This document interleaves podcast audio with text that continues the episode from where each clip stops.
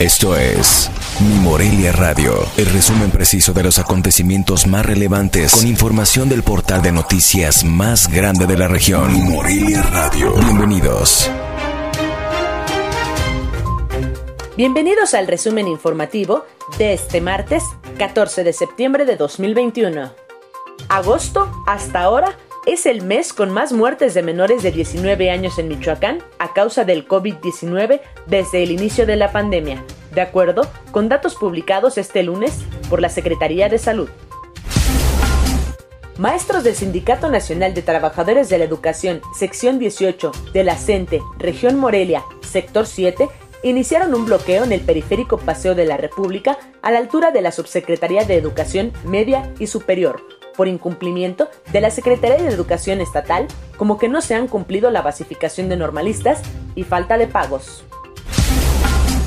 El gobernador de Michoacán, Silvano Aureles Conejo, informó que acudió este martes a la Comisión Nacional de Derechos Humanos a presentar una queja porque considera que hay violación a sus derechos como ciudadano, ya que aseguró ha recibido amenazas de integrantes del partido de Morena de ir a la cárcel en el documento, narra los señalamientos que hizo sobre la supuesta intromisión de la delincuencia organizada en las elecciones del 6 de junio en este estado.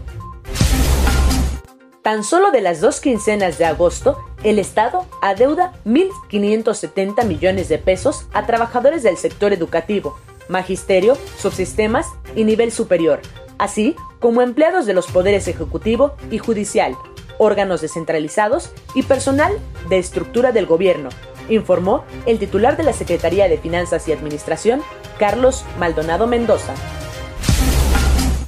Con un bloqueo en Uruapan, en las inmediaciones del acceso a la comunidad de Calzoncin, la toma del ayuntamiento de Pátzcuaro y manifestaciones en diversas receptorías de rentas al interior del estado, se movilizaron este martes integrantes de la sección 18 de la Coordinadora Nacional de Trabajadores de la Educación Poder de Base. Este martes por la tarde se reportó un apagón en el centro de Morelia que duró casi 40 minutos. Fue pocos minutos antes de las 13 horas que se reportó el apagón en el primer cuadro de la ciudad, lo que afectó a diversos establecimientos que no tienen otro suministro de energía eléctrica. La circulación en la autopista siglo XXI en el tramo Pátzcuaro-Uruapan ya se encuentra libre luego del derrumbe en el cerro registrado el pasado 11 de septiembre. El próximo lunes 20 de septiembre, la sección 18 de la Coordinadora Nacional de Trabajadores de la Educación no regresaría a clases de manera presencial, anticipó su líder, Gamaliel Guzmán Cruz.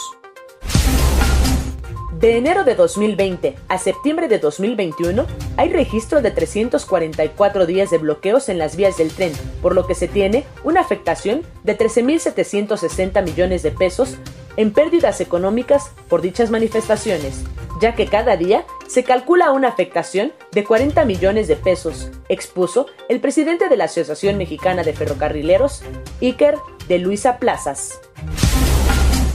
Integrantes de la sección 18 de la Coordinadora Nacional de Trabajadores de la Educación y de Poder de Base del CENTE y la CENTE programan actividades masivas para este miércoles y jueves en exigencia de regularización de quincenas y prestaciones pendientes para más de 28.000 docentes del sistema estatal.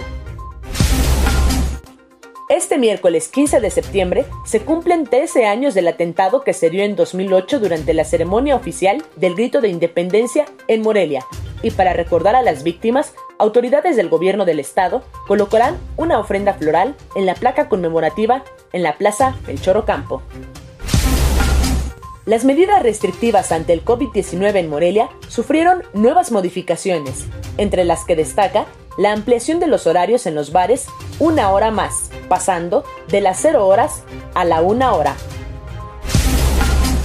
Este martes, el subsecretario de Salud, Hugo López Gatel, informó que en nuestro país los menores de edad que recibirán la vacuna contra COVID-19 serán aquellos que estén en riesgo por alguna enfermedad que padezcan y de presentar más complicaciones si se contagian del nuevo coronavirus. Informó desde Morelia, Michoacán, Cintia Arroyo.